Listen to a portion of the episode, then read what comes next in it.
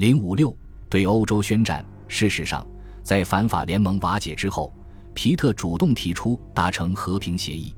直至一七九六年春天，还抱着这样的希望：新建立且尚不稳定的法国政府也许会在比利时问题上让步，这样英国就能体面地退出战争。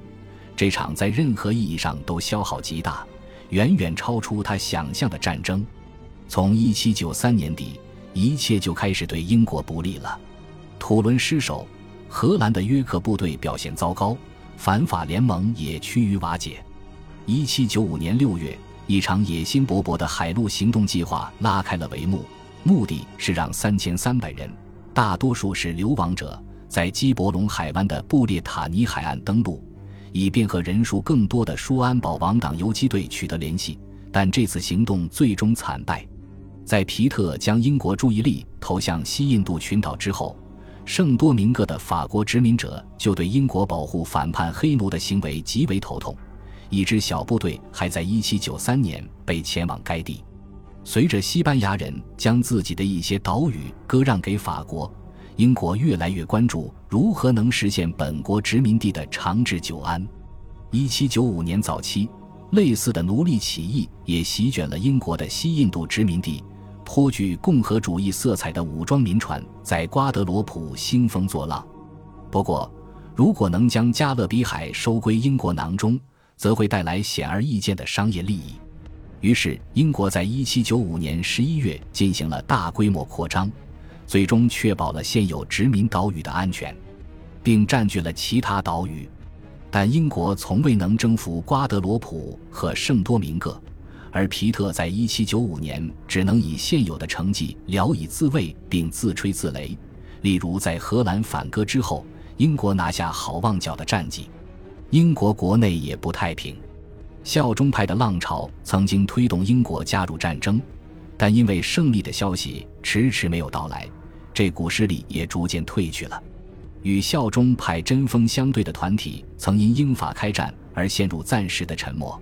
而到了1793年底，他们又恢复了活力，并掀起了反战运动，这再次推动了激进的议会改革。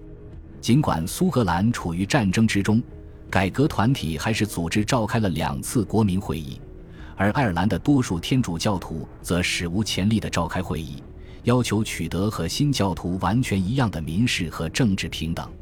鉴于爱尔兰天主教徒很清楚法国教会的遭遇。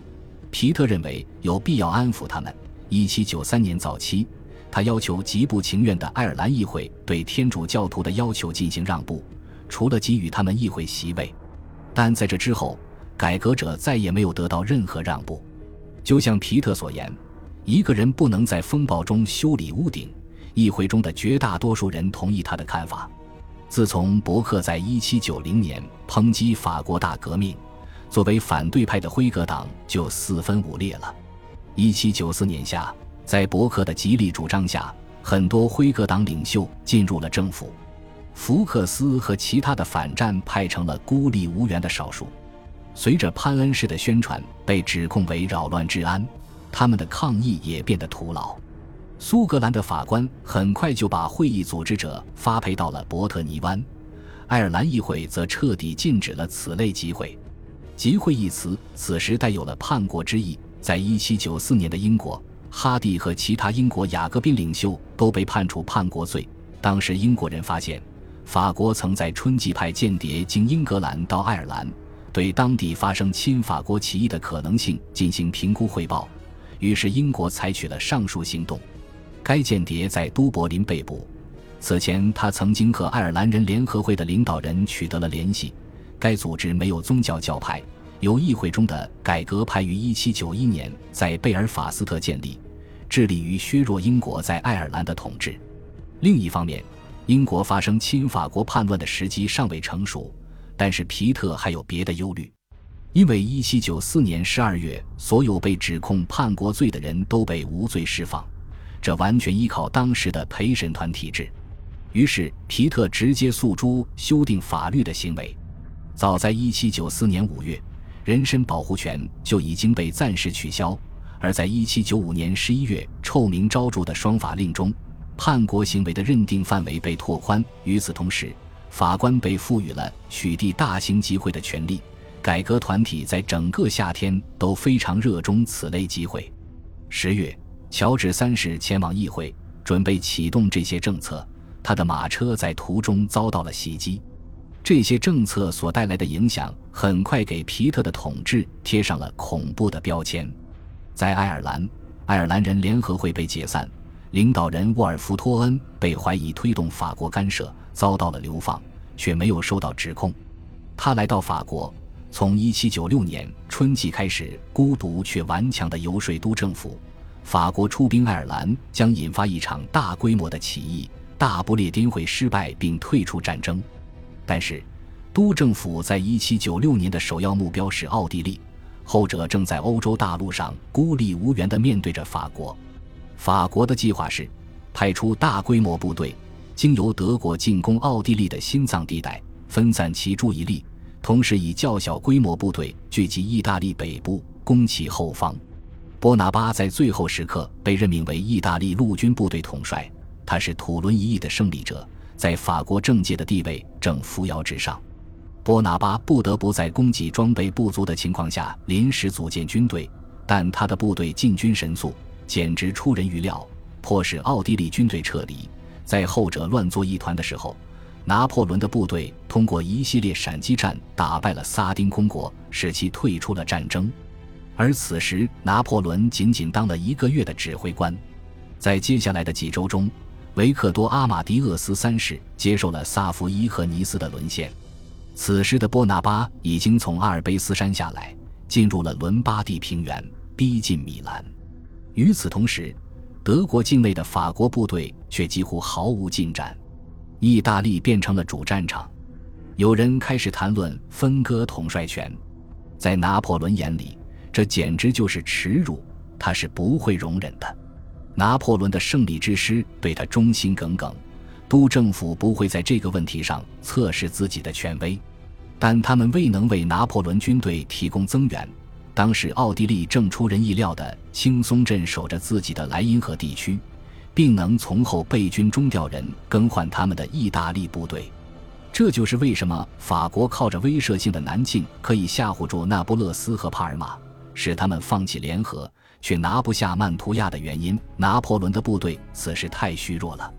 从1796年8月到1797年1月，奥地利至少派出四支部队沿阿尔卑斯山而下，缓和曼图亚的情况。每次都被拿破仑出色的军事调遣所击退，但其策略越来越铤而走险。当最后一支奥地利部队在里沃利被击退后，曼图亚还是投降了。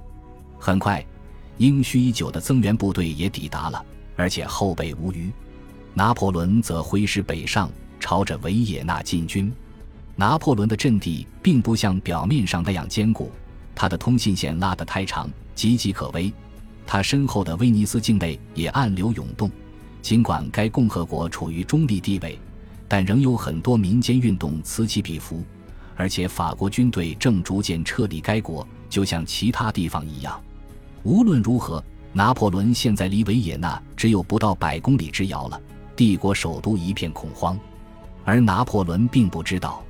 此时，德国方面的法国部队终于跨过了莱茵河，所以当他提出和谈的时候。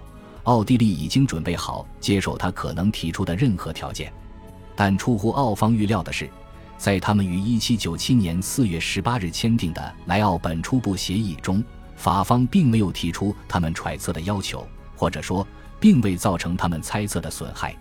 他们被要求承认失去比利时，这毫无悬念。早在三年前，他们就已经在实际行动中把比利时丢掉了。他们也乐于承认共和国法律中所划定的法国疆界，因为其中并未就莱茵河左岸地区的归属作出明确说明。尽管波拿巴不愿意归还米兰，但他还是准备对奥地利的损失有所补偿。他提议，奥地利应该接受威尼斯作为赔偿条件。威尼斯境内的骚乱被证明是一个最理想不过的理由。现在，这个古老的共和国像波兰一样被瓜分了。